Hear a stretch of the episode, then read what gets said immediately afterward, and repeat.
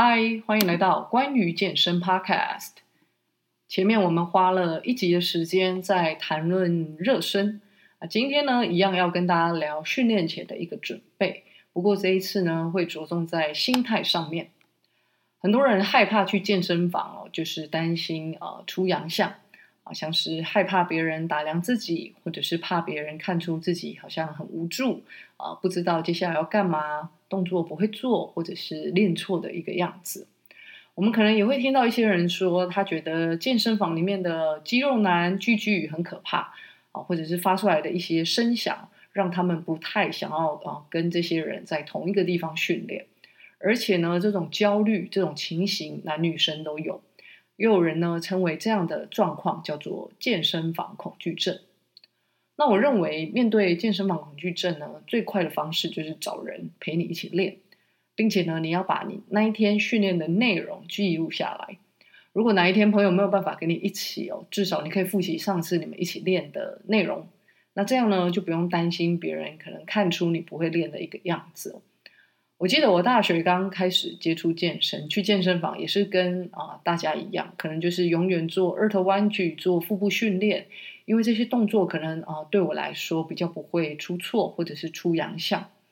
啊。那到后来呢，我的同学就开始教我做一些其他的动作，像是划船啊、罗马尼亚硬举等等的。那我自己去健身房呢，才开始哦做这样的一个训练。那我不得不说，我的这个啊、现在练的最好的动作，应该还是罗马尼亚硬举哦，就要很感谢当时教我的那个同学。那有的人可能会问说：“诶，如果我没有朋友啊，或者是我的朋友对健身没兴趣，那我要怎么样克服去健身房啊，怕被人家啊盯着看的这种感觉？”那我呢会用另外一个方式哦，就是戴耳机啊。当你沉浸在音乐或者是 podcast 里面，你的注意力自然会被分散哦。那我认为呢，这个可以减少你对外界的关注。啊，当你专心训练、专心听耳机里面的内容啊，其实你就自然没有空去理会其他人怎么看你。那另外呢，现在有一些健身房会设置啊、女性专区、新手专区，或者是市场上呢也有只收啊、女生学生的一个教练，或者是只收女生健身房、只收新手啊、呃、这样子的一个工作室或者是课程。那如果你真的很不习惯跟别人一起健身哦，也许这一些场所和教练呢，也是一种选择。不过我刚才提的方式，其实都算是用一些技巧去避开这个健身房恐惧症。我认为想要解决的话呢，其实学习怎么样为自己规划训练哦，才是一个真的可以提高自信啊、减少恐惧的一个方式。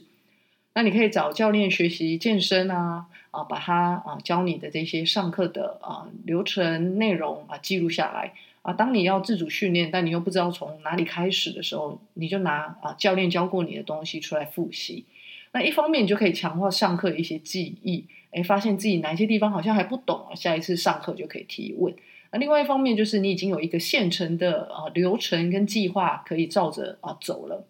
你就比较不会不知所措，或者是说担心人家啊看出你好像是一只这个无头苍蝇。那很多时候我们会认为说，哎，别人在打量我，其实实际上很有可能是我们自己有了一种啊，我比较差，我在这里很奇怪这样子的一个想法。那以至于我们会认为说，哎，好像大家都在看我，焦点都在我身上。那其实呢，嗯，我们啊有在训练的人都知道哦，我们有自己的训练计划要执行。啊，实在没有那么多的一个注意力可以去分散在别的地方，因为啊，训练需要很高度的一个专注。那如果我分散精神在看这个陌生人，我觉得除非我有特殊的目的，不然其实我连啊训练进度都已经快要跑不完了。我其实好像没有那个心思哦，可以去啊盯着别人。那再也就是说，有些人虽然眼神看起来是在你身上，但是他可能就是刚好在放空。